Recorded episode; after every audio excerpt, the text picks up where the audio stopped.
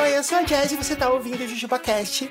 E hoje eu tenho aqui do meu lado a nossa maravilhosa Catiuxa Barcelos. Olá! Vim aqui expor meus pensamentos mais íntimos. talvez não todos, talvez não todos. Calma. Na verdade, você vai nos guiar pelo Vortex do Vortex. É um Meta-Vortex, seria isso? Exatamente, hoje vai ser o Meta Vortex. Cuidado. Por quê? Ontem a gente lançou o podcast Vortex, o podcast da Kat, um lançamento da Parasol Storytelling. Vai lá ouvir se você ainda não ouviu, que é muito legal. E aí, eu pedi pra Kat me explicar como que ela faz. Porque é muito louco. O cérebro da Kat em si deveria ser uma atração turística. É, ele. Assim. não, eu não sei se eu concordo. Mas o Vortex Podcast, ele é um. Ele é um projeto que é feito para seguir a linha de pensamento que a gente tem quando começa a falar sobre assuntos legais com os nossos amigos. Assim, às vezes uma pessoa fala um, uma notícia ou então um comentário e a gente vai seguindo aquela linha ali até esgotar e aí a gente passa para a próxima. Eu sou uma pessoa muito curiosa em relação a detalhes de coisas que eu descubro. Tipo, um dia eu pensei, nossa, como que as pessoas pegam salmonela? E aí eu fui, fui, um pouco longe demais nisso aí, entendeu? E eu gosto disso, eu gosto de ser curiosa em relação a coisas que talvez não importem tanto. Então eu acho que é um podcast bem legal para fazer companhia, porque eu vou ser tipo aquela amiga que fala demais e você escuta 30% do que ela fala, porque o resto talvez tenha te perdido um pouco. É, é porque agora dá pra voltar e ouvir de novo, né? E, entender tudo. É verdade. Eu acho muito legal você fazer isso. Eu acho que é meio parecido com os sete cliques para as estrelas que a gente joga aqui, só que não tem só sete cliques. São infinitos cliques. A gente vai entrando no lugar, ver onde aquilo leva, a gente tem insights. Eu acho que a audiência do JujubaCast vai amar o Vortex, porque esse é o jogo mais amado daqui. Só que, tipo, é on steroids, né? É muito melhor. Não diria que é melhor. Diria que. Diria que é similar, um pouco diferente, um sabor novo, quem sabe? Sabor framboesa da mesma jujuba. ok, a gente vai fazer mais disso, a gente vai falar mais disso, mas antes eu queria convidar pessoas que querem anunciar no JujubaCast ou no Vortex, mandar um e-mail para comercial.parasol.company quando a gente escolheu o domínio para sol.company, a gente nunca se tocou que as pessoas iam ouvir só.com. Sim, e o resto elas iam simplesmente deixar pra lá, né? Porque escrito é uma ótima ideia, mas quando eu ouço. Ah, mas tem muita coisa que é assim. Tipo descascaralho. Cookie é bom. Qualquer pessoa que já assistiu um jornal ou qualquer coisa do tipo onde abraços são mandados durante a gravação sabe que tem vários nomes próprios que também podem servir o mesmo propósito. Você lembra quando teve. Era um advogado ou um juiz que tava num negócio de CPI, assim.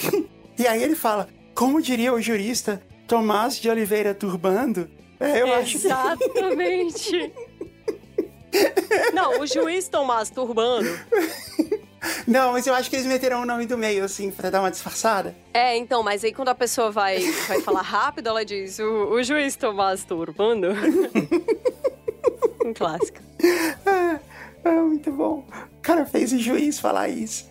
Eu já te contei a história das laterais de alumínio com o Caruso? Não. Ah, depois eu te conto. Deixa eu continuar aqui. Comercial.parasol.company para você anunciar tanto no JujubaCast quanto no Vortex ou em qualquer outra produção da Parasol. Segue o JujubaCast no YouTube. A gente tem um canal do YouTube. Todos os episódios estão lá, mesmo os episódios que são só em áudio estão lá também. E a gente tem os episódios em vídeo. E a partir das próximas semanas, a gente vai ter uma sequência gigantesca de episódios em vídeos só com convidados ultra especiais. E. Ah, o grupo secreto tá de volta. O grupo secreto é um dos motivos de que esse podcast existe. E lá tem conteúdo quase todos os dias. E para você assinar, é só você ir em jujubacast.com barra grupo. E é isso. Você vai ter jujubas praticamente infinitas todos os dias. E assim, lá a gente não tem amarras.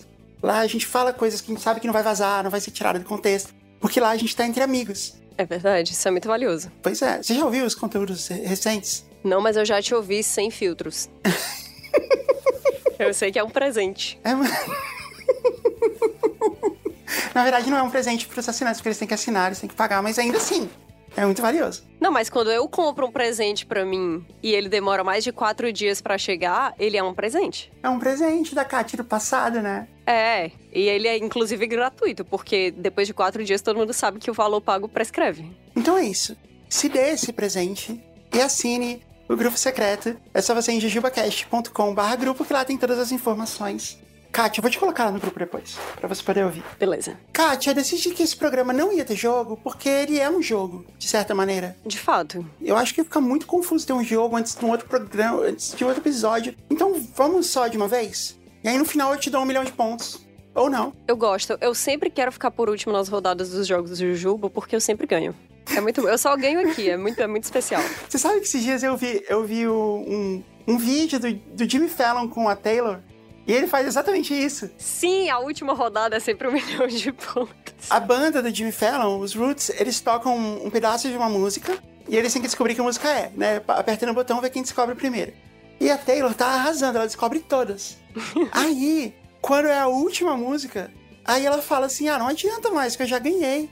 Aí ele fala assim: não, a última rodada é valer um milhão de pontos. Aí ela, então não adiantou nada. Ele falou: não. Adiantou, você chegou até aqui ganhando. E aí, a música é Shake It Off e ela não acerta. É muito especial como ela acerta a música de todo mundo e chega dela e ela fica, ah, quem teria feito isso? E eu fiquei na dúvida se ela não fez de propósito, assim, ela deixou ele ganhar. Será? Ficou um pouco com essa cara, depois olha lá. Eu não descarto. Porque a Taylor, ela é uma people pleaser, né? Ela é. Autodeclarada, inclusive. Você já parou pra pensar na pessoa que. para quem ela escreveu a letra de mim? Porque ela fala na letra: um dia eu vou estar vivendo numa cidade grande e tudo que você vai ser é. Como é que a gente traduz mim em português? Não é malvado, é tipo. chatão. É tipo babaca, né? É, um babaca, é um babaca mesmo. E tudo que você vai ser é babaca. Aí depois ela fala: Um dia eu vou ser tão grande que você não vai poder me acertar. E tudo que você vai ser é babaca. Ela acertou perfeita. Nossa, nós tradamos, né? Vamos ser sinceros. Se ela tivesse escrito essa música pro Kanye, ainda assim ela tá certa. Pro Kanye, que, que é enorme. É, porque ela cresceu tanto que basicamente. Que ela ficou maior que ele. Nossa, é impressionante mesmo. Você sabe para quem ele escreveu? Eu não sei se ele era blogueiro ou jornalista, mas eu sei que ele sempre falava mal das coisas que ela escrevia. É realmente uma daquelas pessoas que se esforça para ser muito mal-humorado e diminuir muito o trabalho dos outros para que isso cause conversas e chame a atenção e dê relevância a ele, né? E ele escreveu um review muito ruim sobre ela. E ela escreveu Mim sobre ele. E no final ela ainda fala, né? And a liar. Empathetic. Empathetic. e sozinho na vida. E um babaca. Abraços. Imagina esse cara. Porque, até porque se ele é um blogueiro ou se ele é um jornalista, existe uma boa chance de que esse jornal não existe mais, esse blog não existe mais. Então, assim, imagina esse cara entra num, num, num café e essa música tá tocando. Quanto deve doer? Nossa, ia ser muito bom. então, eu vou, agora eu vou te ensinar a entrar no Vortex aqui, tá? Porque o nome do cara que supõe-se, tá? Ela nunca falou abertamente sobre quem é, mas o nome do cara é Bob Lefsetz. Vamos lá, Bob Lefsetz. Cadê você? Aí você vai aqui, ó. Google. Bob. L-E-F-S-E-T-Z. Bob Lefsetz. Ele é um crítico de música. O primeiro resultado é o Left Sets Letter, que parece que é o, é o blog dele. Vamos ver se esse cara tem filho ou filha. Porque eu tenho certeza que se ele tem. Acho que não, né? Porque ele vai acabar sozinho na vida, então. Ó, oh, mas ele tá postando. O último post dele foi 27 de agosto de 2023. Foi ontem. A gente tá gravando esse programa no dia 28. Olá, foi ontem. Vamos ver o que, que ele falou de alguém aqui. Ele tá falando de algum filme. Deve estar tá falando mal. Vou ignorar tudo que ele falou e vou ler só o final, porque não importa. Tá falando que agora o termo dinossauro já não é ofensivo quando você fala sobre música. Ah, na verdade não é filme, realmente é uma música. É, é um, um álbum aqui que ele tá falando. É, ele tá, tipo, falando algumas coisas boas, outras coisas ruins, aí ele diminui aqui a, a galera. Uhum. Mas eu quero saber notícias sobre esse cara. E aí, Bob Lefsetz, o que, que você tem feito da vida? Vamos lá. Tem um Who is Bob Lefsetz na página dele. Sabe qual é a coisa mais legal? Quando você coloca Bob Lefsetz e procura notícias, pouquíssimas coisas estão escritas lá, a grande maioria é o blog dele, ou coisas bem mais antigas, ou coisas sobre Taylor Swift. Já apareceram umas três aqui sobre Taylor Swift, tá? No final das contas, o que, que isso quer dizer?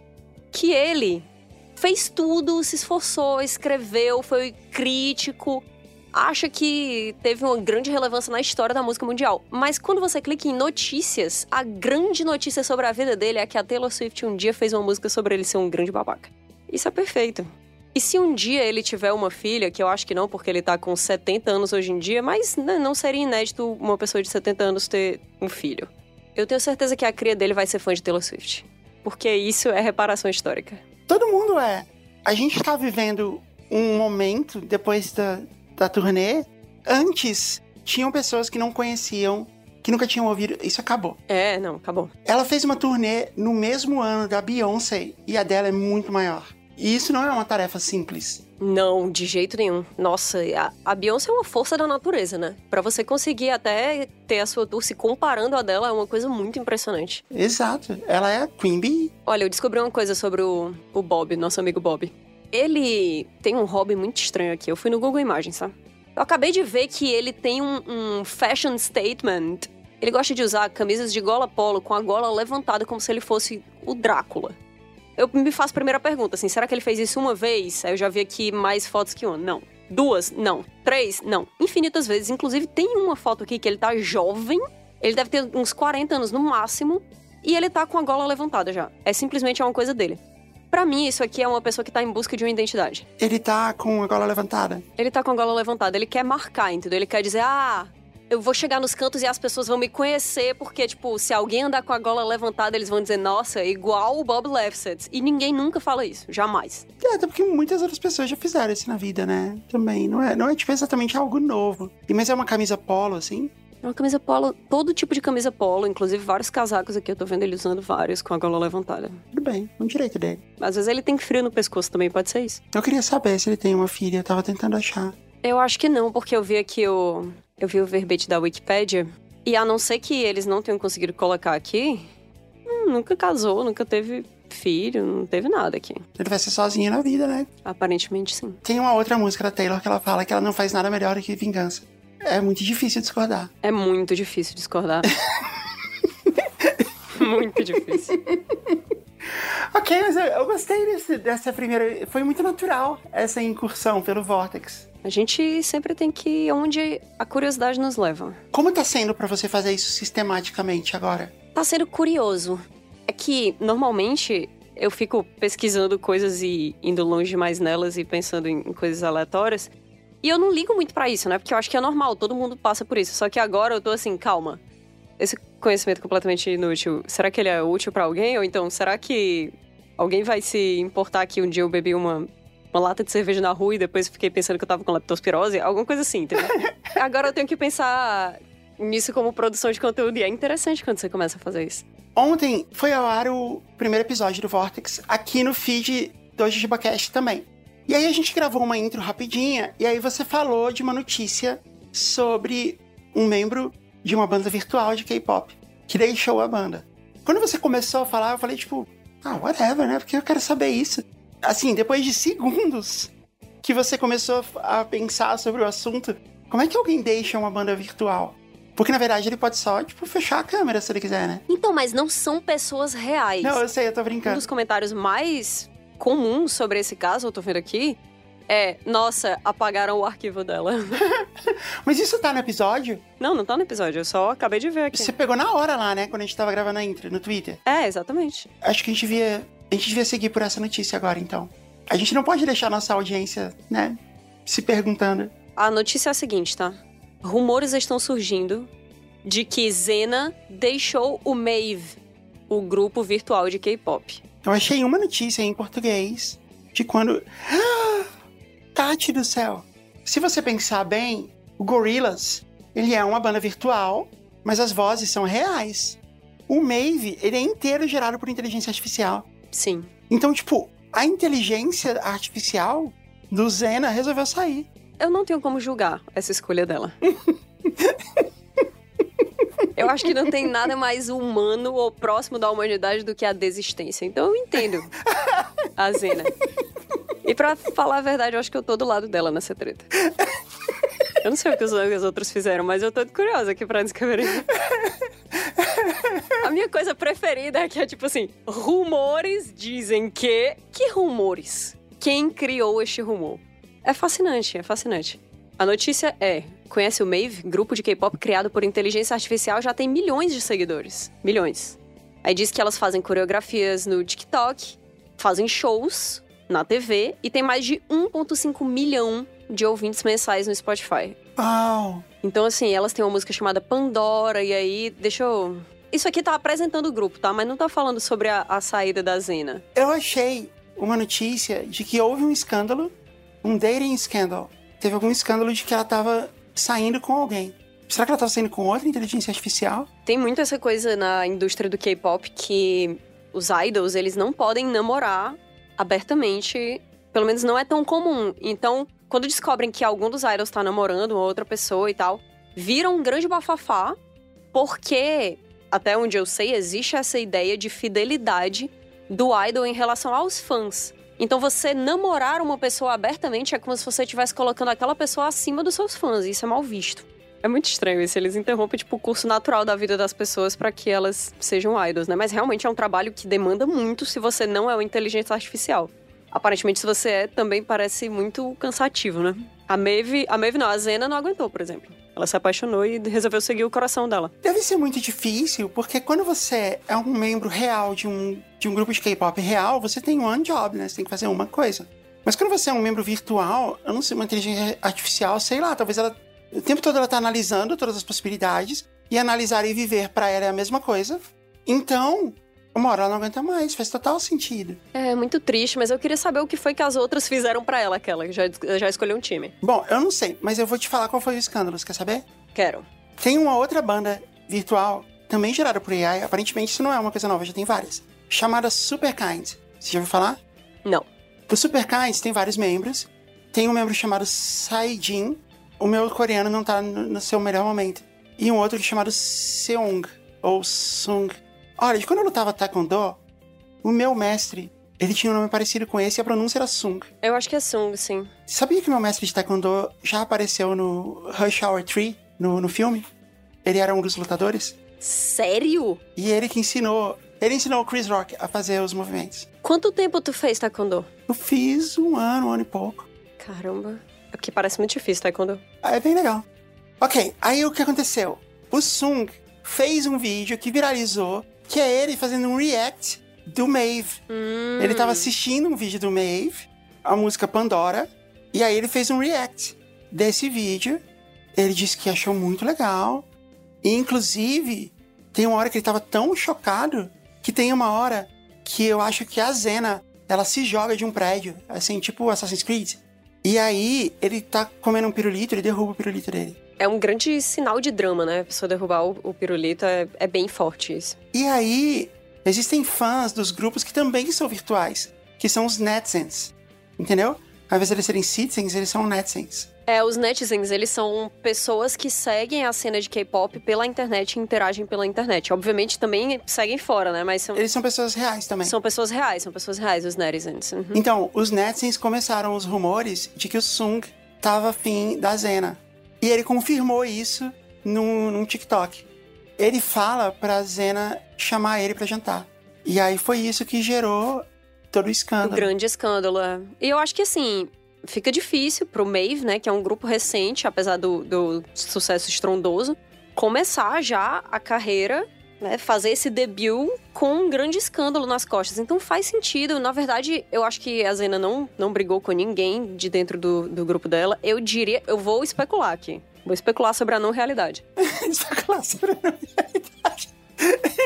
eu acho que os produtores não existentes dessa banda virtual, que na verdade devem ser, sei lá, as pessoas que fizeram o prompt para elas serem criadas, eles pressionaram por trás das cortinas a Zena a deixar o grupo, porque disseram que estava pesando para a ideia que todo mundo tinha delas e que isso não seria legal, não funcionaria desse jeito. E que ela estava atrapalhando o debut de todas as amigas dela e tudo pelo qual elas lutaram durante tantos anos de treino, supondo que elas existiam nessa época do treino, enfim.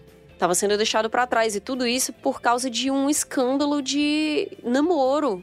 Mas eu vou dizer, tá? Eu quero saber o que aconteceu com Sung.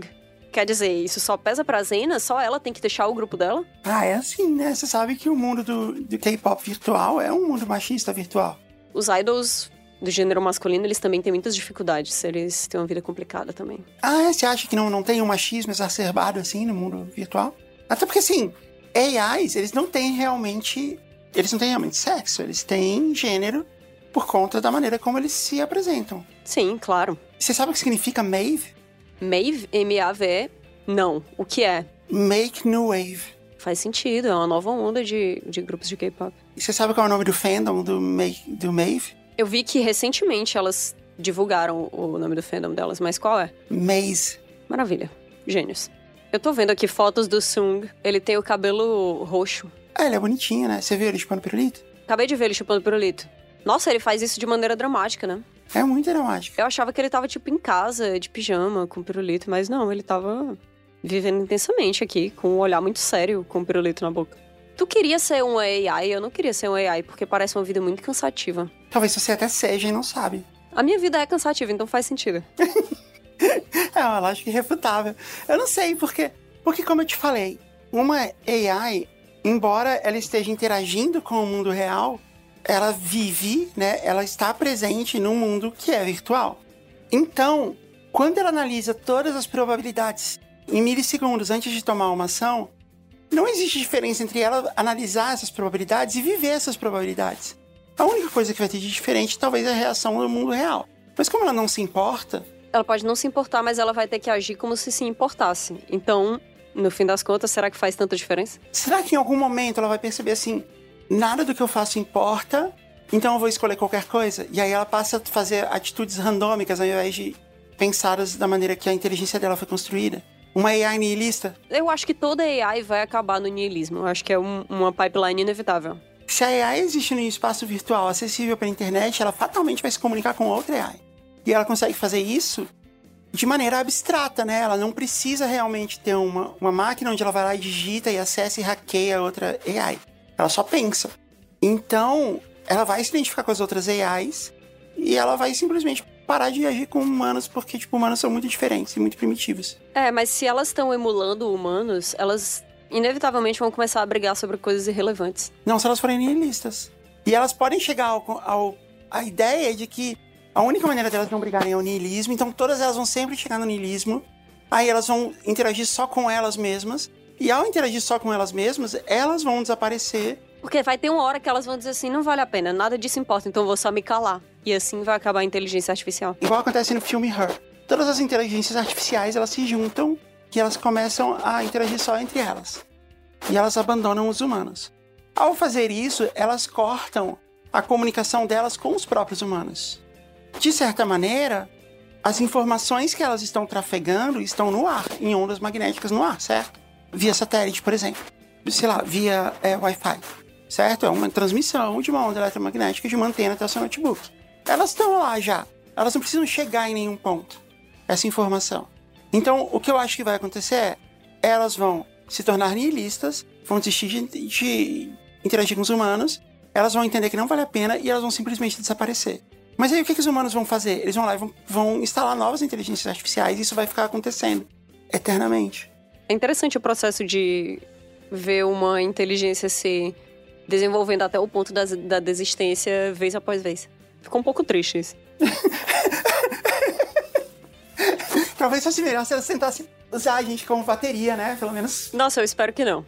A gente vai ter que viver a jihad butleriana que aconteceu em Duna, e aí vai ser um grande problema, e a gente vai ter que treinar outros humanos a pensarem como máquinas para fazer cálculos além do cérebro humano, e a gente vai ter que descobrir um, uma substância que faz a gente funcionar de maneira acelerada, mas essa substância ela causa dependência e as pessoas começam a ficar com os olhos azuis, não só o branco dos olhos e também as íris, né? E aí tudo vai ficar muito complicado, porque é um mundo um pouco tenso, o mundo de Duna. Não, a galera não tá muito bem. Eu nunca vi. Duna é genial. Eu quero saber mais sobre isso, mas eu pensei em uma última coisa aqui, sobre o que você falou, que eu acho que vai nos levar de volta ao começo do Vortex, que é se de um lado a inteligência artificial ela tende a se tornar nihilista e sumir, e isso não é bom para ninguém.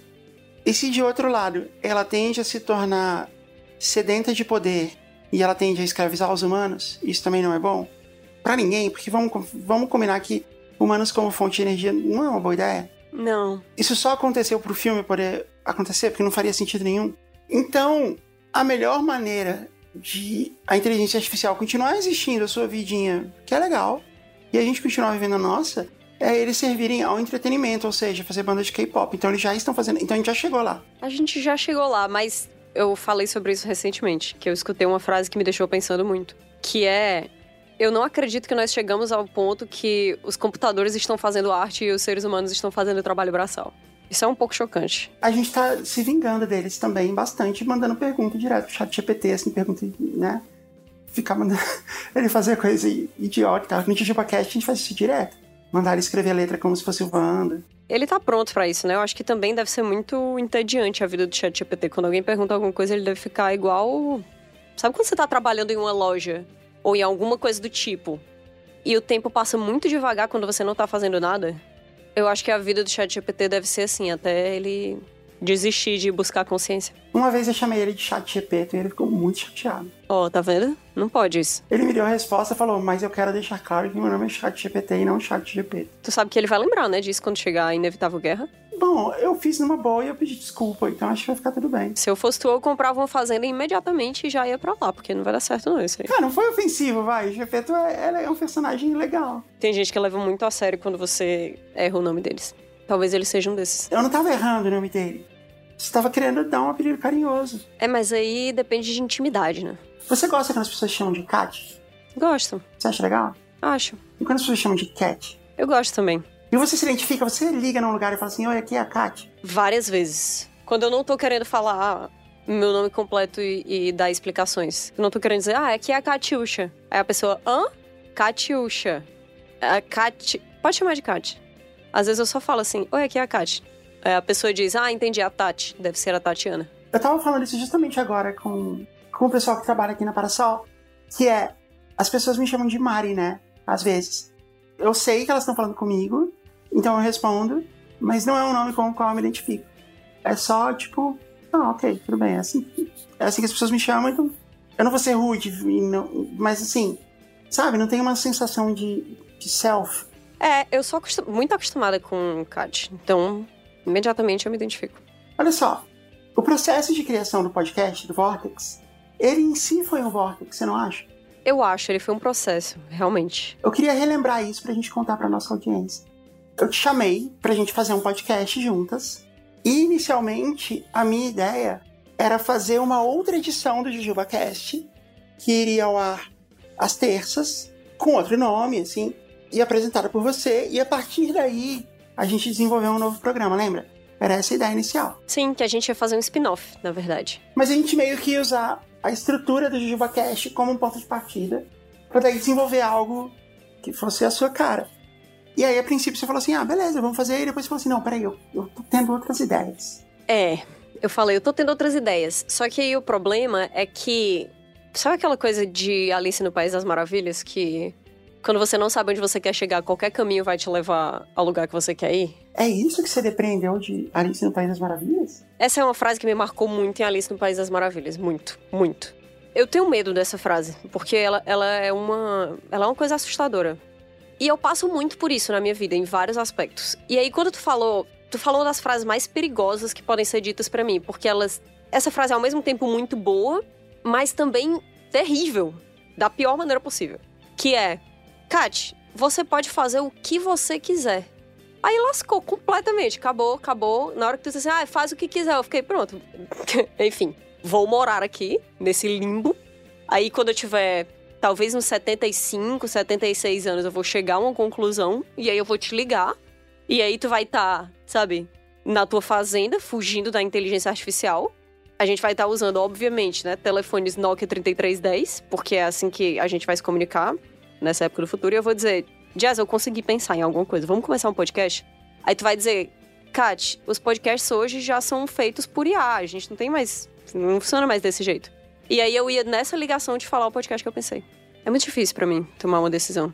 Me custa muito. Entendi. Então esse foi o meu erro. Eu devia ter falado, você tem que fazer exatamente isso aqui. Eu digo que eu sou uma pessoa simples, mas na verdade eu sou uma pessoa difícil. Sou uma pessoa terrível. Não, não terrível, não. Você, é uma pessoa, você não é uma pessoa simples, você é uma pessoa complexa. Sim, complexa como um pesadelo. Talvez se tu dissesse assim, vamos fazer exatamente isso, eu só olhasse e dissesse, não sei se eu me identifico muito com isso, então não. então eu acertei, porque foi isso que abriu a possibilidade pra gente poder ir pra outro lugar. Talvez, talvez. Mas é, eu fiquei pensando um tempão sobre isso e, sei lá, pensando o que eu quero colocar em um podcast meu, né? Essa é uma pergunta complicada. Talvez ela não seja complicada para outras pessoas, mas ela é complicada para mim. Tá bom, mas eu tenho duas respostas que podem ser boas.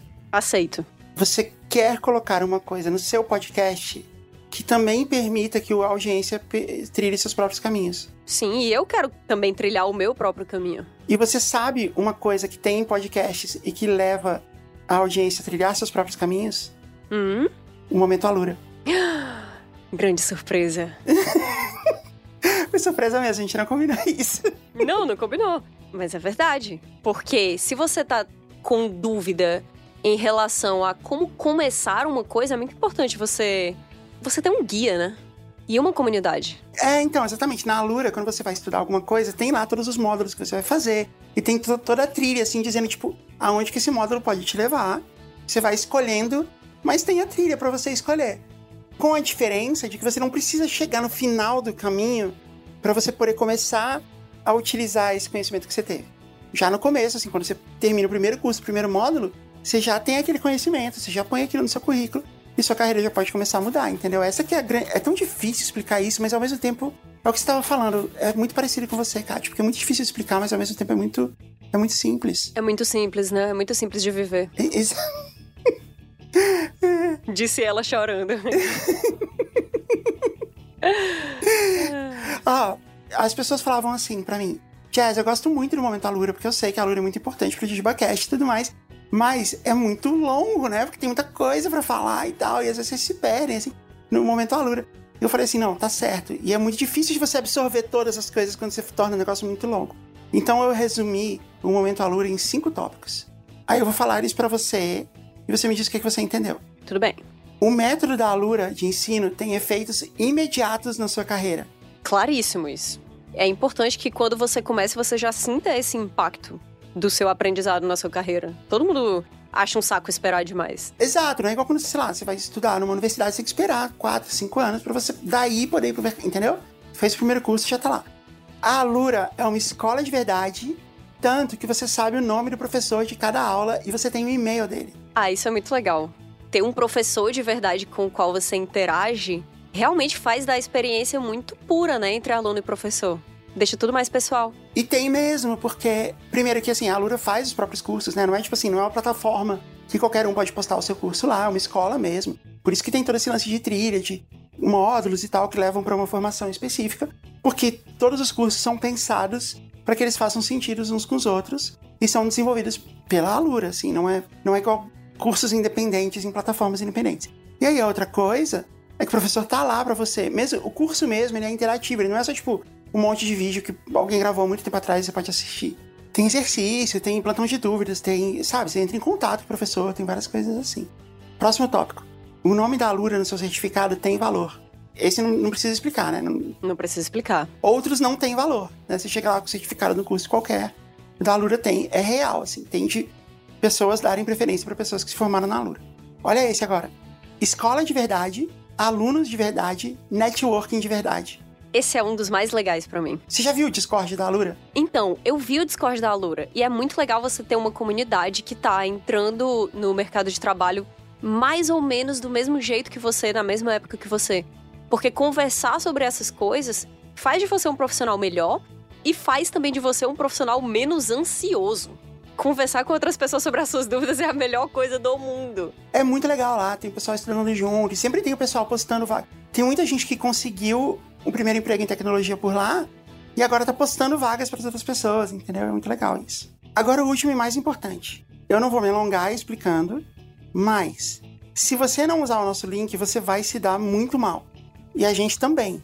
Então, decora o link alura.com.br barra promocão barra jujubacast.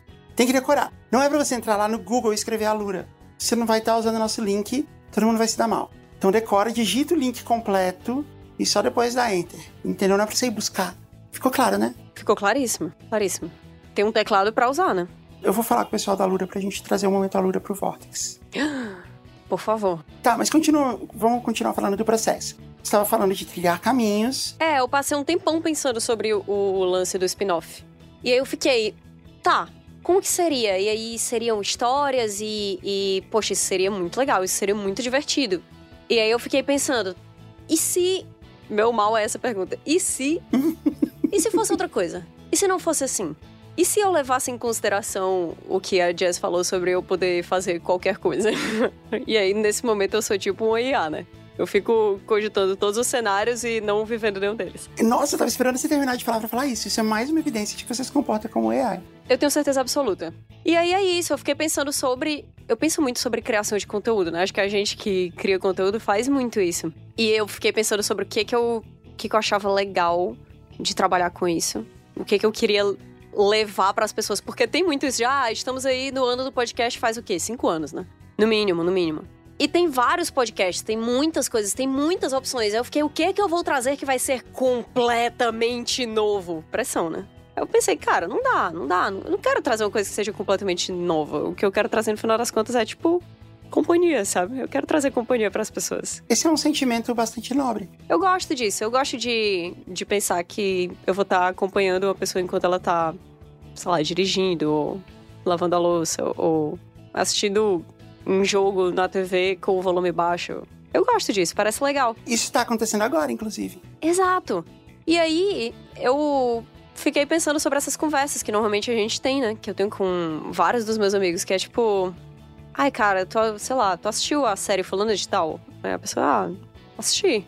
Nossa, aquele personagem tal, ele é meio assim, né? Porque ele me lembra a pessoa tal. E aí você entra em outro assunto, e aí você entra em outro assunto, e outro assunto.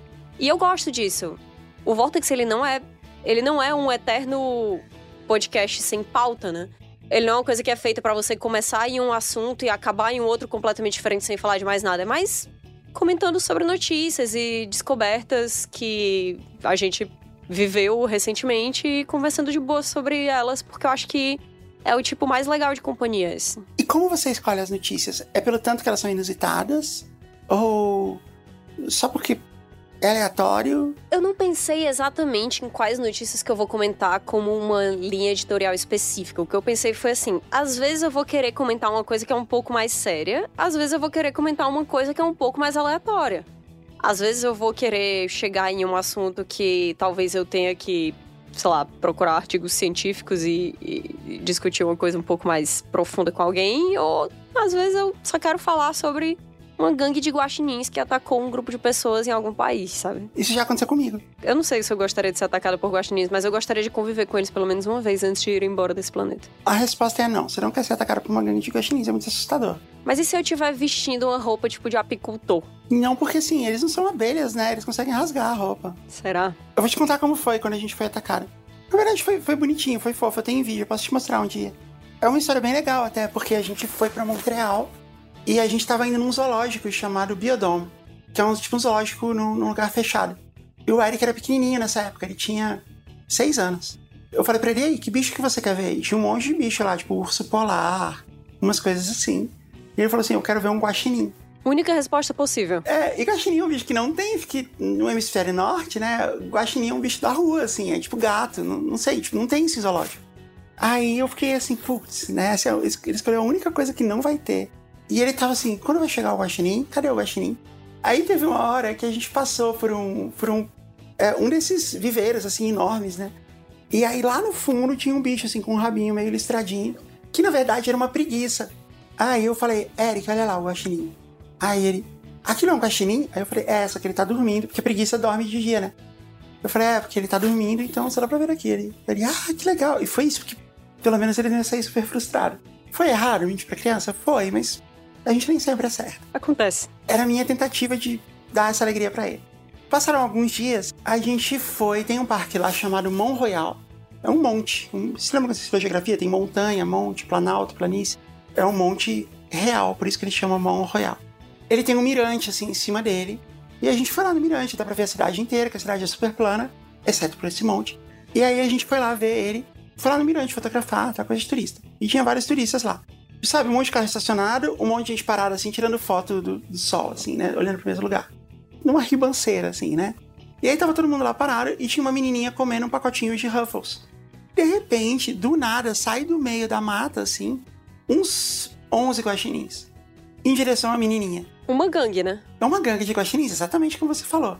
A menininha devia ter uns, sei lá, uns 10 anos. E ela com um saco de Ruffles na mão. Aí ela começou a ficar com medo, né? Mas eles vieram devagarzinho, assim. Eles não foram... Eles não avançaram pra cima dela. E foram chegando nela, assim, tipo gatinho, assim, que vem pedir uma comida, assim. Foi só isso. Uhum, eles vêm com cuidado, né? Andando nas quatro patinhas. É, mas só que se o guaxinim te morde, já era. Ela ficou meio sem saber o que fazer, e aí alguém gritou assim, tipo, joga o saco no chão. Aí ela jogou. E deu certo. Porque aí eles avançaram no saco de batata frita, eles estavam lá se deliciando com as batatas fritas. E a gente filmou isso tudo, a gente ficou lá um tempão, filmando a guaxinins comendo batata, e todo mundo achou. A partir do momento que a menininha tava fora de perigo, todo mundo achou muito divertido e ficou lá fotografando eles e tal. E tinha até uma pessoa lá que chamou um, fez carinho, tirou foto e tal. Foi legal. Eu queria ser essa pessoa. E aí tinha uma senhora que ficou assim: não faz isso, ele vai te morder. Que medo, não faz, não faz. É que assim, guaxinim, eu não quero em nenhuma hipótese falar mal de guaxinins aqui. Não na minha frente. Mas um guaxinim é mais ou menos um rato disfarçado de gato. Sim, claro, claro. É conhecido inclusive como panda de lixo. Ele tem muitas características de gato, porque ele é muito fofinho, ele vem abanando a cauda, ele é muito habilidoso, assim, na maneira que ele anda. E realmente dá vontade de fazer um carinho na cabeça dele, mas ele tem algumas características de rato, por exemplo, como, tipo, morder você. Eu gosto disso, eu gosto que ele, que ele tem um coraçãozinho cheio de maldade. Não todos. Aliás, eles foram bem mansos, porque eu acho que guaxinim de parque, né, é, é como se fosse... o guaxinim de parque é tipo um menino de condomínio, assim, né? Meu Deus. Ele não, não sente o perigo. Ele tá sendo alimentado e tal, então ele já vai na boa no turista, porque ele sabe que ele vai ganhar alguma coisa. Faz sentido, eu queria conhecer um guaxinim de parque. Se um dia você for na minha casa, eu te levo pra conhecer um guaxinim de parque. Tem um parque do lado. E tem guaxinins lá? Guaxinim é raro, porque guaxinim é muito esperto, guaxinim não aparece. Não, não, tu me prometeu, tem que ter. Não, eu vou dar um jeito a gente ver guaxinim. Mas esquilo tem bastante. Mas esquilo... Aquela, né? Esquilo eu já vi, eu quero guaxinim. Tem pavão também, você já viu pavão andando na rua? Eu já vi, já vi um pavão. Não na rua, mas, mas em uma fazenda. Você já foi atacada por uma gangue de pavões?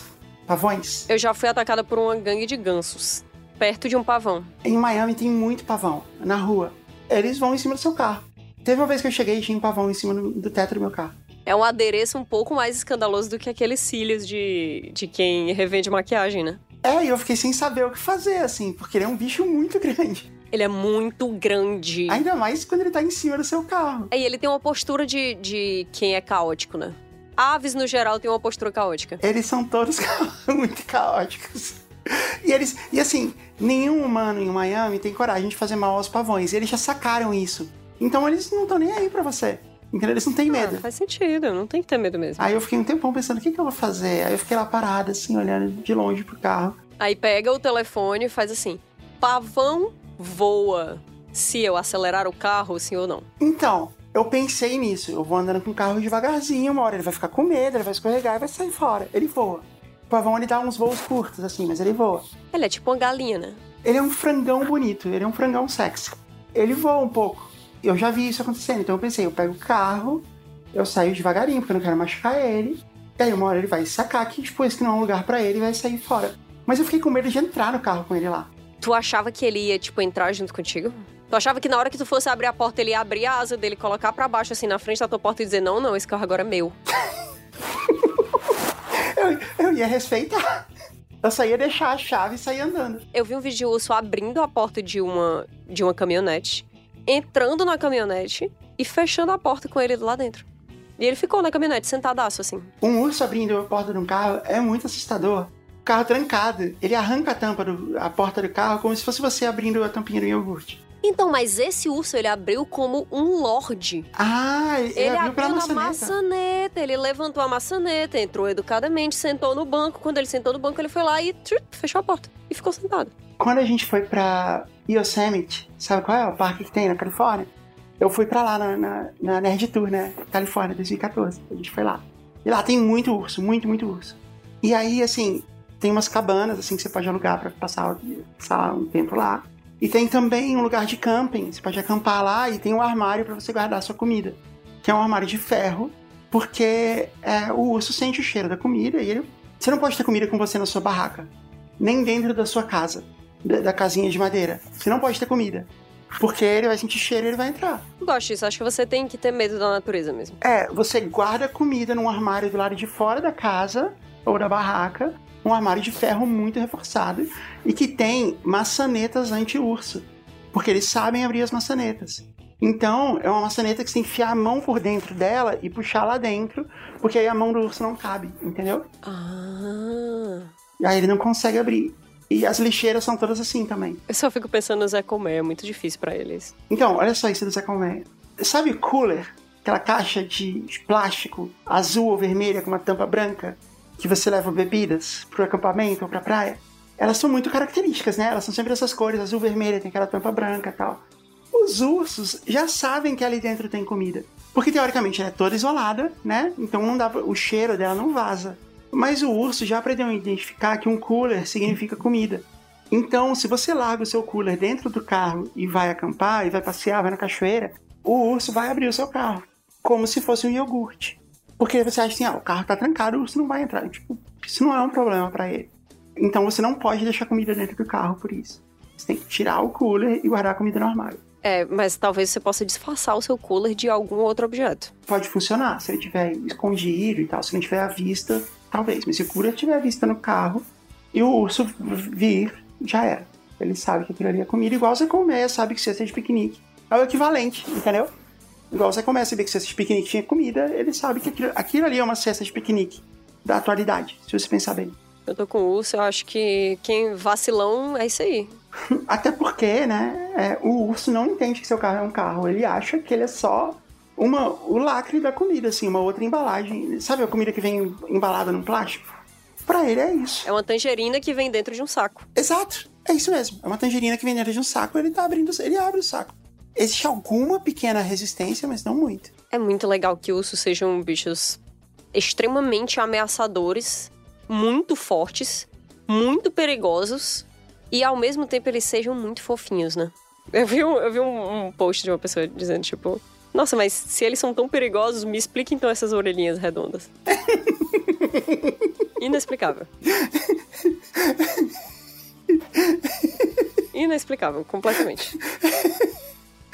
Eu acho que isso faz parte da evolução, assim, porque os ursos de orelha pontuda, você fugia deles. Eles se extinguiram porque eles não encontravam comida. Os ursos de orelha redonda você quer abraçar e eles, eles prevaleceram. Pode ter sido isso, é possível. Mas ao mesmo tempo, o gato tem a orelha pontuda. E a gente tá lá, cheirando a barriguinha deles. Eu vi uma vez uma afirmação dizendo assim: imagina que você vai num zoológico que tem panteras.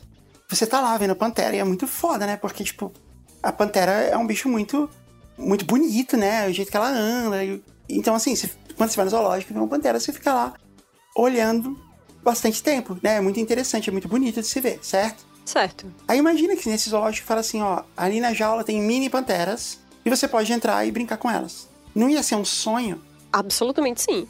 Então, esse sonho já é realidade, porque gatos nada mais são do que mini panteras. Eles, isso já existe em todos os lugares. Eles se comportam exatamente igual a panteras. Eles são só panteras que não oferecem perigo a você, porque você é muito maior do que eles, porque senão eles, eles matariam você e todo mundo que você ama.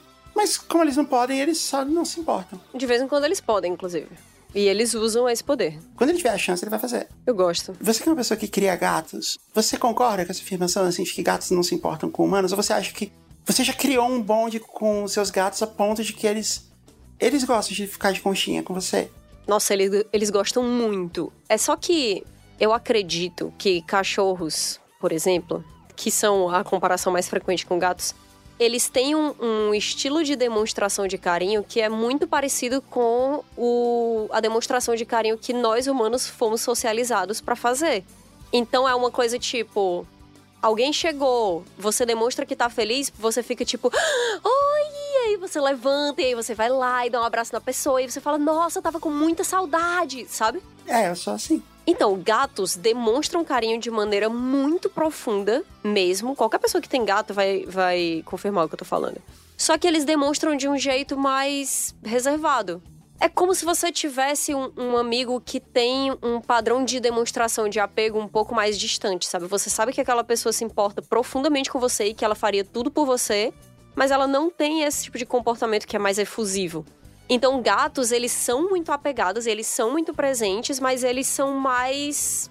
Tipo, cachorros estão eternamente querendo. É, fazendo barulho, balançando o rabinho sabe, lambendo você o tempo todo. Às vezes gatos também ficam lambendo você, ficam subindo no seu colo e tudo mais, mas um jeito muito frequente dos meus, pelo menos, de demonstrarem carinho é que eles estão sempre onde eu tô. Se eu tô deitada no quarto, todos os três gatos vão, lá e eles deitam no quarto. E aí, se eu tô na sala, os três gatos chegam e eles ficam próximos, assim, porque eles querem sempre estar onde a gente tá. E é muito bonitinho isso. E um do, dos meus gatos, inclusive o Gigi, ele é meio cachorro, assim. Ele... É mesmo? Ai, que fofinho. Ele fica subindo e aí ele fica, tipo, me cutucando com a patinha. Ele quer que eu jogue o brinquedo para ele buscar e eu jogar de novo. Ai, que bonitinho. Ele adorável, adorável. E todos os dias de manhã, todos os gatos, quando você acorda, eles vão lá e eles querem, tipo, deitar junto com você, porque isso é legal. E aí os gatos têm um comportamento de. Eu descobri recentemente, assim, sempre que, que eu tava deitada, na cama, um dos gatos fica no meu pé e olhando para a porta. Tipo, ele deita, dorme, mas ele fica olhando para a porta. Aí eu descobri que é porque eles estão tipo de guarda ali, eles estão olhando. Ele tá de guarda, ele tá te protegendo. É muito fofinho, é legal isso. O meu cachorro, Coda, eu falo que ele é um cachorro gato porque ele tem todos esses comportamentos aí que você falou. Então, a gente tem que juntar o Coda e o Gigi. Aí a gente vai ter um cachorro gato e um gato cachorro. Você podia ter uma conta no Instagram do Gigi. Eles podiam ser creators. O Gigi tem o pelo preto e o Koda tem o pelo branco. Eles são yin yang. Nossa, eles são totalmente yang. Faz total sentido. O Koda, ele faz isso em qualquer lugar que ele esteja da casa, ele fica virado pra porta. Se eu pegar e mover ele pra um, pra um lugar, ele vai, tipo, ele fica, mas ele vai virar pra porta. É muito engraçado que ele gosta de ficar no meu colo, mas ele fica de costas pra mim. Só que aí ele fica tentando me lamber, virando pra trás, assim. Ele fica de costas pra mim e ele vira a cabeça assim pra trás, tentar me lamber, e aí ele cai. Eu já vi isso acontecendo em uma das nossas reuniões. É muito fofinho, que ele fica, tipo, tentando demonstrar carinho, mas ao mesmo tempo não te deixar desprotegida. E ele também gosta de subir nas coisas, assim, é normal a gente chegar, ele tá em cima de um móvel igual um gato. Ele tá lá parado, assim, tipo, o que você tá fazendo aí? Ou então, tem uma outra coisa, que a gente comprou uma caminha para ele quando ele era filhote, e ele cresceu. E aí a gente comprou outras caminhas.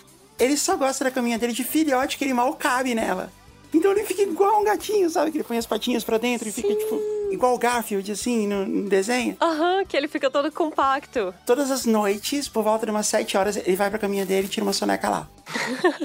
uma criatura de hábitos. Se ele tá no nosso colo, ele levanta, vai pra dormindo, ele só o que ele faz, né?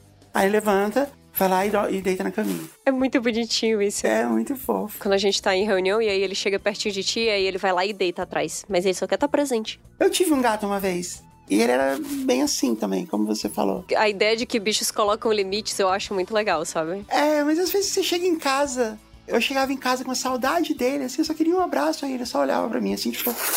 Oi, você voltou? Ele parecia meio bravo, assim, porque eu demorei, sabe? É, então, os meus gatos são assim, de vez em quando eu chego de viagem e aí eles veem a mala, acham muito estranho, aí eles saem de perto. 30 segundos depois eu tô tirando o sapato, aí vem o Gigi correndo. Aí ele começa a se esfregar no meu pé, assim, porque ele quer se esfregar no meu cheiro, eles ficam marcando o território. Eu acho muito fofinho. É que eu acho que ser uma pessoa que tem muitos gatos, porque eu sempre tive gatos e cachorros. Essa é a primeira vez na minha vida que eu só tenho gato. Porque agora eu moro num apartamento e tal, não moro mais com os meus pais. Eu, antes eu morava em uma casa, bem diferente. E aí, é muito legal você encontrar conexão nessas demonstrações minimalistas de carinho mas ao mesmo tempo muito significativas. Tipo, gatos, eles realmente eles são panteras em miniatura. Então eles são carnívoros obrigatórios, eles são caçadores, qualquer coisa que se move perto do gato quer brincar, porque ele é programado para caçar o tempo inteiro. E um dos jeitos mais legais de demonstrar carinho dos gatos é que eles ficam piscando lentamente para você e às vezes eles deixam o olho fechado um pouco mais de tempo do que o normal, porque isso é uma demonstração de vulnerabilidade. Porque se eles não estão com os olhos olhando, assim, com, com a pupila bem dilatada, se a pupila deles está relaxada, né, tipo fininha, e eles ficam piscando muito, eles estão mostrando que eles se sentem seguros perto de você. Eu não sabia disso, que legal! Do mesmo jeito que se eles viram muito expõem, por exemplo, a barriga, a barriga é onde tem vários órgãos vitais. Se eles expõem a barriga para você, eles que são bichos caçadores, eles estão dizendo que eles se sentem seguros perto de você. Você não vai atacar eles nos pontos vitais. Então, olha só. Eu tenho uma amiga, a Marcy, ela mora lá no, no, em Miami também. Na verdade, eu moro em Miami e ela mora em Fort Lauderdale. É perto o suficiente para eu ir visitar ela, mas eu tenho que dormir lá, entendeu? Porque não é perto o suficiente para você ir e voltar. Assim, se for no começo do dia e voltar no final do dia, tudo bem, mas. É cansativo, né? Aí de vez em quando eu vou e durmo lá na casa dela. E ela tem uma gatinha, que é a Peg. E ela é uma gatinha persa muito pequenininha. Ela parece uma mini gata persa. Ela é muito fofa. E aí, toda vez que eu ia lá, ela fica longe, assim, né? ela fica me olhando de, de longe. Só que agora, ela, quando eu chego, ela vem perto de mim. Ela vem, dá uma olhada e sai. Aí, da última vez que eu dormi lá, quando eu fui deitar na cama para dormir, ela tava dormindo no meio da cama. é muito comum isso. Aí eu falei, eu não, eu não vou tirar ela dali, eu só, tipo, fiquei em volta dela e deixei ela dormir ali. Ela dormiu comigo a noite toda. Tipo, ela não se importou que eu deitei com ela pra dormir. E aí depois ela fez isso aí que você falou. Ela veio perto de mim e ficou me olhando assim, piscando, igual você disse. Então, que ela confiou em ti. Eu não sabia. É muito bonitinho isso, porque quando você pensa que tem uma criaturinha que tá preparada para tudo o tempo inteiro, e aí ela se coloca em uma posição de, sabe, de carinho e vulnerabilidade, ela se entrega totalmente a você, é uma coisa muito legal, né? Porque quando eu tava com os meus cachorros, eu sentia que eles estavam vulneráveis o tempo inteiro. E que é legal também. Que eu tenho vários, várias amizades na minha vida, vários relacionamentos na minha vida que são exatamente assim. Você tá vulnerável o tempo inteiro e, e tipo, você tá aberto o tempo inteiro. E é muito legal. Mas eu também tenho outras, outros relacionamentos, outras amizades em que a pessoa é um pouco mais reservada e ela é um pouco mais na dela. E quando ela demonstra carinho, eu sei que aquilo é muito significativo. Os meus gatos, eles demonstram carinho o dia inteiro, o tempo todo. Só que não é um carinho tão alto, né? E é muito legal. Eu gosto disso. Eu acho muito fofo. É, esses gatinhos são bem fofos. Eu já vi eles também passando na frente da sua câmera. Oh. A gente realmente entrou num vórtex de, de cachorro e gato, né? Que a gente faz sempre, aliás. É verdade. Mãe de pet é foda. Mãe de pet. Nossa. Aí agora tu disse, tá? A alcunha mãe de pet, ela já, já, chega, ela já chega com peso, né? Você se considera uma mãe de pet? Eu me considero uma tutora de pet. tutora de pet. Companheira de pet, colega de pet. Como os seus gatos te chamam na sua cabeça? Eu falo mãe, né? Eu digo assim, você quer tal coisa? A mãe dá. Mas eu tenho certeza absoluta que eles, na cabeça deles, eles me desrespeitam e dizem assim, a gata é grande, ela tá fazendo tal coisa hoje. Ela não faz o menor sentido. É assim que eu imagino ele falando isso. Nossa, a gata grande hoje, ela tá que não para quieta, assim. Não para em um minuto em um canto, esqueceu de colocar a ração. É inútil agora, a gata grande já não faz o que a gente precisa. Precisamos agir. Você acha que eles chamam de gata grande? Que eu fofinho. tenho certeza. Oh. É que eles agem comigo como se eu fosse um gato também. Então eu acho que eles pensam que eu sou a gata grande, a gata maior. É, eu sempre falo que na minha casa, quem cuida do Coda mesmo é o Eric e a Paty foi um plano deles, assim, de ter cachorro e tal. Foi uma, uma combinação deles e tal. Então eles sempre foram eles os cuidadores, e são ainda os cuidadores oficiais do Cora. O Cora dorme com o Eric, no quarto do Eric. É muito fofo, aliás. Quando o Eric vai dormir, ele pega o Coda no colo, assim, e sai levando igual um bebê. É muito bonitinho isso. Então, quando você designa alguém da casa para pôr comida pro cachorro, essa pessoa tem que pôr, assim, porque senão, se várias pessoas fazem isso, uma hora pensar, ah, alguém vai pôr e tal, ninguém põe. Então eu nunca faço, eu nunca dou comida para ele, coisa assim. A não ser que venha. Ordem expressa, né? É, ordem expressa disso. A não ser que eles me peçam assim, ó, hoje põe comida pro Coda e tal, porque a gente não vai estar aqui, tudo bem. Então eu sempre acho assim que o Coda, ele enxerga o Eric e a Paty como os tutores, assim, os donos da casa, mas ele me enxerga como se fosse um outro cachorro. Olá. Quando ele vê o Eric, ele pensa, e aí, você já pôs comida para mim? Você não vai pôr? Quando ele vê a, a Paty, ele fala a mesma coisa. Ei, quando você vai pôr comida pra mim? Quando ele me vê, ele fala, já colocaram comida pra você? a minha não chegou ainda. ah, não, por favor. Eu tenho certeza que isso é verdade. Ele tá preocupado contigo. É. A Paty é muito boa de treinar cachorros, né? E ela vai começar a treinar ele a usar os botões, de conversar com você. Ah, sim, do TikTok. Que você vai treinando ele a apertar o botão. Aí tem um botão que fala água, sair, coisa assim. É um pouco assustador isso, porque às vezes as pessoas colocam botões demais e aí o cachorro fala tipo assim: desenterrar corpos, se liga? aí você fica, opa, tira os botões do cachorro. Eu espero que vocês coloquem botões só amigáveis, assim. Você já viu o episódio de, de Rick, Rick and Morty que o cachorro dele é o Fluffles desenvolve a linguagem? Muito bom. Eu penso frequentemente em como seria ver meus bichos falando. E o Coda é igual o Fluffles. Nossa, eu quero muito ver ele apertando os botõezinhos e, e sendo mega amigável. Ele vai passar o dia inteiro, tipo, te amo, cuidado, Oh. comida. Passeio, passeio, passeio, passeio, comida. É muito legal porque ele se comunica muito com a gente, ele é muito comunicativo. Teve uma vez, como eu te falei, né? Eu não. Eu só ponho comida, água pra ele, assim, só cuido das necessidades básicas dele. Quando a Paty me pede, é o Eric, porque. pra não, não interferir no sistema deles. Teve uma vez que eu tava lá no meu escritório trabalhando, e ele sempre vem e quer subir no meu colo. Aí ele veio eu falei assim, sobe no colo. Aí ele subiu e desceu. Aí eu falei, sobe, Coda, vem cá. Aí ele subiu, deu a volta e desceu de novo. Aí eu falei, sobe. Aí ele não subiu, ele só ficou pondo a mão assim na minha perna. Tipo, me arranhando assim, sabe? Me, me puxando. Oh, ele queria te levar pra algum canto. Aí eu falei, você quer que eu levante? Aí eu levantei. Aí ele pegou e andou assim. Andou e parou e ficou me olhando. Aí eu falei, o que que foi? Aí ele só ficou me olhando assim. E aí ele ficou mexendo a cabeça assim. Pra cá, vem pra cá. É. Aí eu andei até ele, ele foi mais. Aí ele fazia isso. Ele andava um pouquinho, parava e ficava esperando eu chegar nele. O meu escritório e o cantinho de- onde ficam as coisas dele são extremos opostos da casa. Aí a gente foi até lá. Aí ele pegou e ficou mostrando, assim, o negocinho de água dele que tava sem. Ele tava com sede, tadinho. Meu Deus, foi totalmente planejado. Ele foi lá e me puxou até a água pra pôr água pra ele. Ele teve que contar com a Ele teve que me puxar, porque ele já tá sem água há muito tempo pra ele fazer isso. Eu não só fiz isso, como eu saí, fui no pet shop e comprei o maior bacia de água que pode existir, assim, o maior potinho de água. Quando a Paty chegou, ela falou assim: Ah, por isso que o pelo da cara dele tá todo assim, porque ele tá se molhando inteiro pra beber água.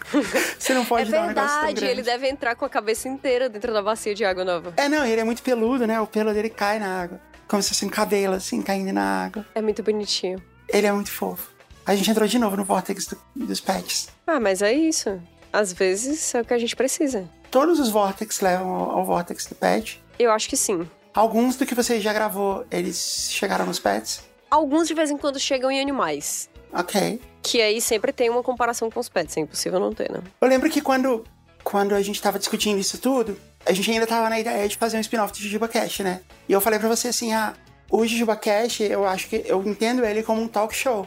Porque a gente tem um monólogo de abertura, aí a gente tem uma brincadeira, assim, uma, uma brincadeira meio, meio bobinha, assim, né? Só pela piada. E depois vem as histórias. Só que assim, existem vários talk shows nesse formato, mas cada um tem a sua personalidade, né? E aí eu falei pra você assim, eu acho que é uma boa maneira de você começar a partir de um ponto. Aí eu te contei a história do, do Stephen Colbert, né? Que ele fez isso no, no talk show dele.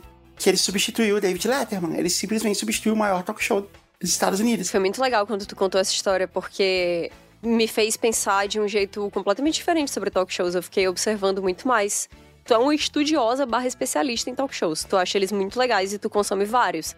Então, quando tu apontou os padrões, eu fiquei... Caramba, faz total sentido, assim. É uma, é uma fórmula que se repete, mas é sempre de um jeito especial. E esse jeito especial, ele é trazido muito pela personalidade do host, né? Exato. E aí eu tava te contando essa história. Quando ele criou o programa, substituindo o David Letterman, ele não queria copiar o David Letterman, né? Fazer igual, obviamente. Assim, a estrutura tá lá, tem a banda, né? Ele faz o monólogo, ele faz. Ele conversa com a banda, tem tudo isso, mas tem o, o conteúdo mesmo, né? Que ele vai trazer e um pouco da personalidade dele. E no começo do Stephen Colbert era muito ruim. E ele perdia para a audiência do Jimmy Fallon, que era o primeiro lugar. Só que o Stephen Colbert, a principal coisa pela qual ele ficou conhecido, ele fazia um personagem que era um personagem ultra conservador, assim, mas era ele mesmo. Ele trabalhava no Daily Show, que era apresentado pelo Jon Stewart, que é simplesmente o maior de todos, assim, dessa geração. E no Daily Show ele simula que ele é um jornal. Então ele traz repórteres para fazer comentários, mas é sempre uma comédia. E o Stephen Colbert começou a fazer esses comentários como se ele fosse extremamente conservador, entendeu? Meio que ironicamente. E isso pegou, e ele meio que tinha um personagem que era ele, com o nome dele, sendo um cara conservador. Que é o contrário do que ele realmente é. Mas é muito problemático você fazer isso com seu próprio nome, né? Exato. Quando o David Letterman se aposentou, o plano da, da emissora era trazer o Jon Stewart pro lugar dele, porque ele é o maior da geração. Só que o Jon Stewart não queria mais fazer, ele queria ser só produtor. E aí ele chamou o Steven Colbert, que era a maior atração do, do programa dele. E aí o Steven Colbert demorou muito, assim, porque o Steven Colbert tava tentando ser engraçado, fazer piada, tentando ser leve, tava sendo horrível.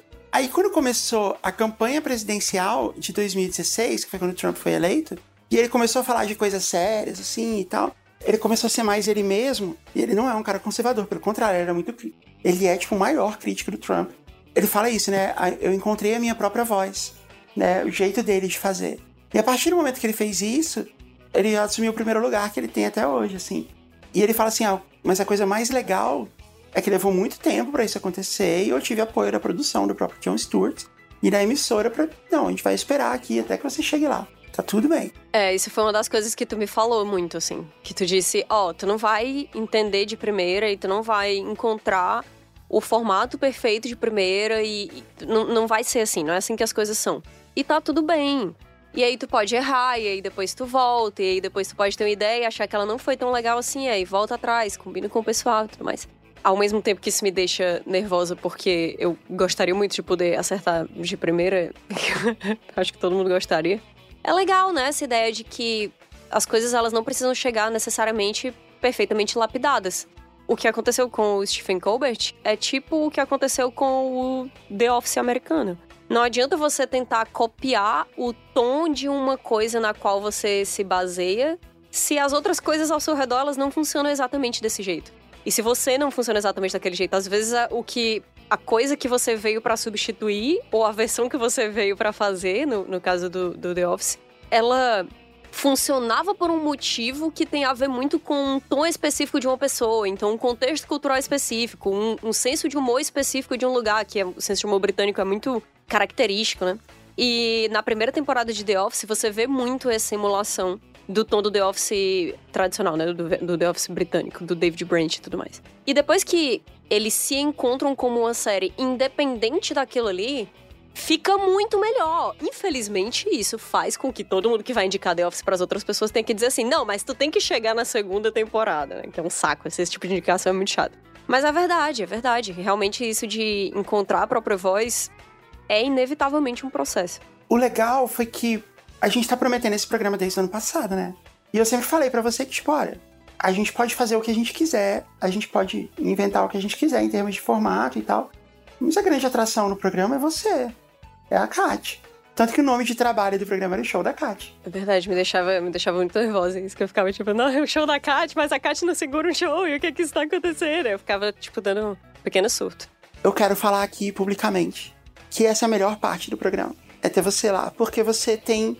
Eu vou cumprir uma das regras do JujubaCast, que é voltar pro assunto do começo. Ah, não, mas antes eu preciso falar de jujubas. Eu comi. Eu tô aqui no Brasil, né? Eu vim participar do Fire Festival da Hotmart. Fiz um painel lá que foi muito legal, inclusive, sobre podcasts. Eu, inclusive, falei do seu programa que a gente tava estreando. A gente pode falar de comidas em geral, né? Geralmente a gente fala de doces, mas comida tá valendo. Cumprir a regra. Então eu queria trazer isso aqui para esse programa para ficar pra posteridade eu comi o melhor pão de queijo da história. Ah, não quero falar sobre isso. E aí a gente foi conversando sobre isso. E aí você me perguntou se o hype era real. E eu te falei, Kátia, o hype é real. Nossa, tenho pensado muito sobre o pão de queijo de BH. Vale a pena mesmo. Ah, sabe uma coisa muito legal que aconteceu quando eu tava lá? Eu fiz um show com as minhas amigas da banda Abreu. Os meus amigos, na verdade, é uma banda enorme. São cinco mulheres e dois caras. Nossa, muita gente. E eles são muito, muito bons. E aí eles me deram a chance de fazer uma participação no show deles, que foi incrível. Tava lotado. E a Fernanda Takai foi no show, ela foi assistir. Oh, princesa. Ela é demais, assim, ela, ela passa do, do, de todos os limites da fofura, né? Aí ela foi ver meu show, aí eu cantei uma música do Pato Fu no show só por causa disso. Foi um momento muito mágico. Mas aí tem outra coisa sobre a Fernanda Takai. Eu vou tocar no show da Fernanda Takai. Lembra que ela falou no programa que ela participou? Sim, lembro, lembro. Lembro demais dessa promessa. Isso vai acontecer dia 7 de setembro, semana que vem, depois que esse programa tá indo pro ar, dia 7 de setembro, é, no Sesc Belenzinho. Ela vai tocar duas noites, dia 7 e dia 8. Eu vou participar só no dia 7. Então, se você quiser ir, é só procurar a Fernanda Takai, Sesc Belenzinho, que tá aí na, na internet. Comprem logo o ingresso, porque o lugar não é muito grande. Então, deve acabar rápido.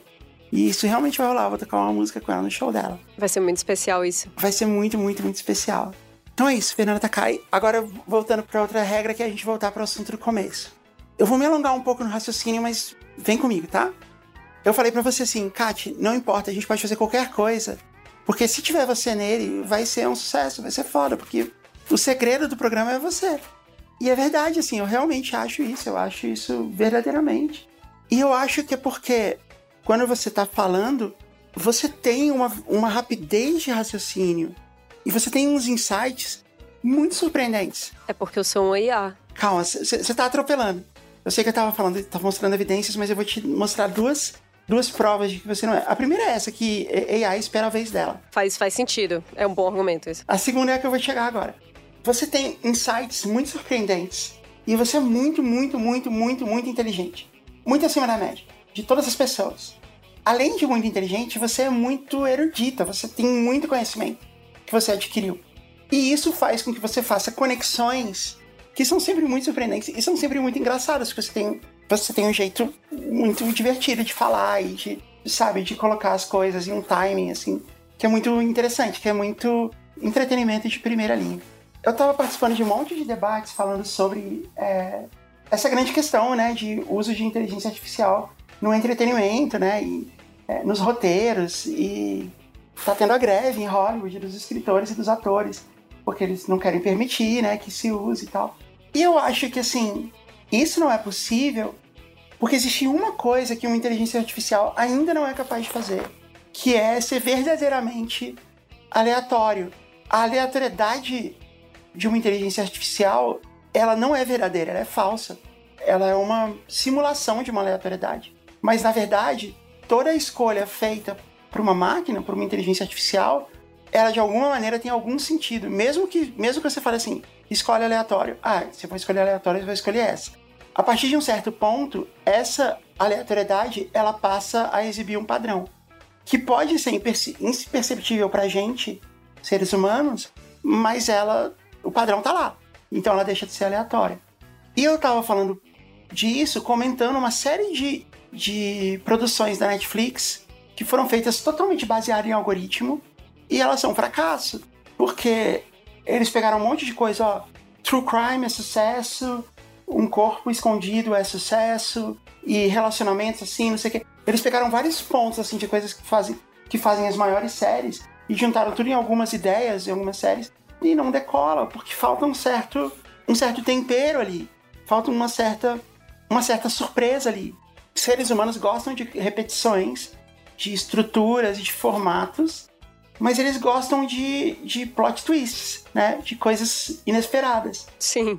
E só seres humanos de verdade conseguem ser aleatórios. E você consegue isso melhor do que a maioria dos seres humanos que eu conheço. Oh.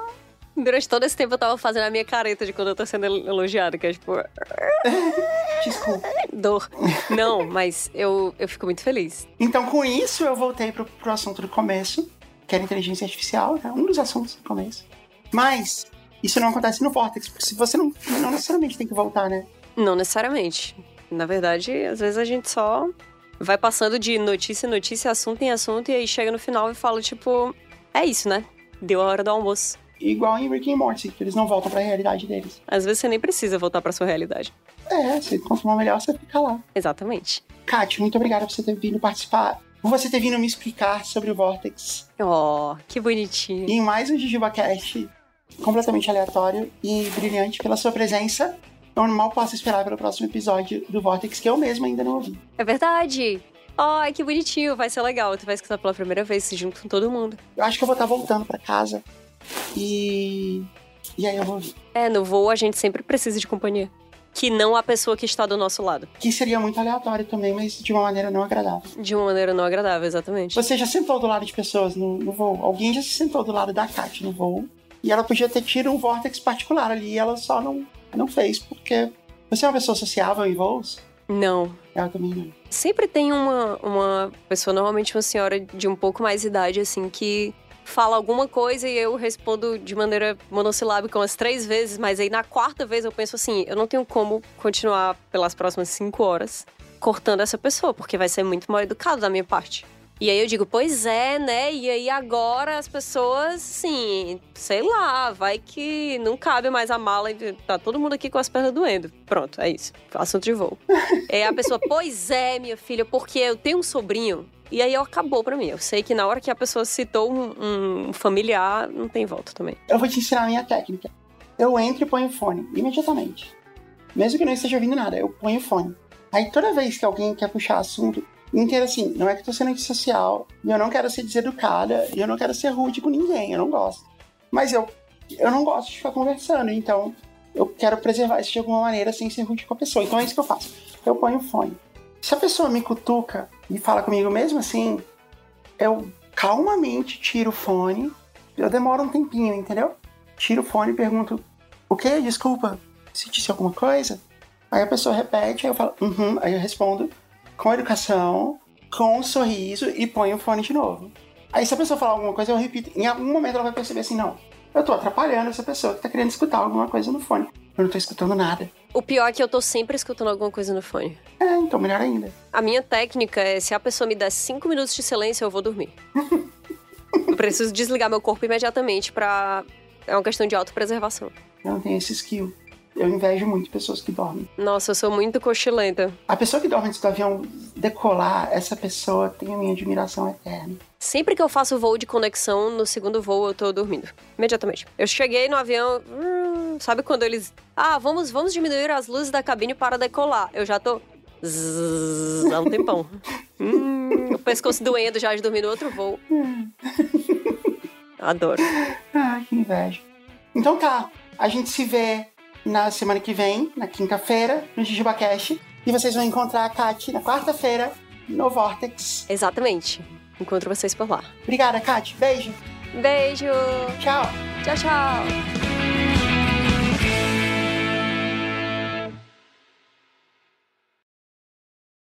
Parasol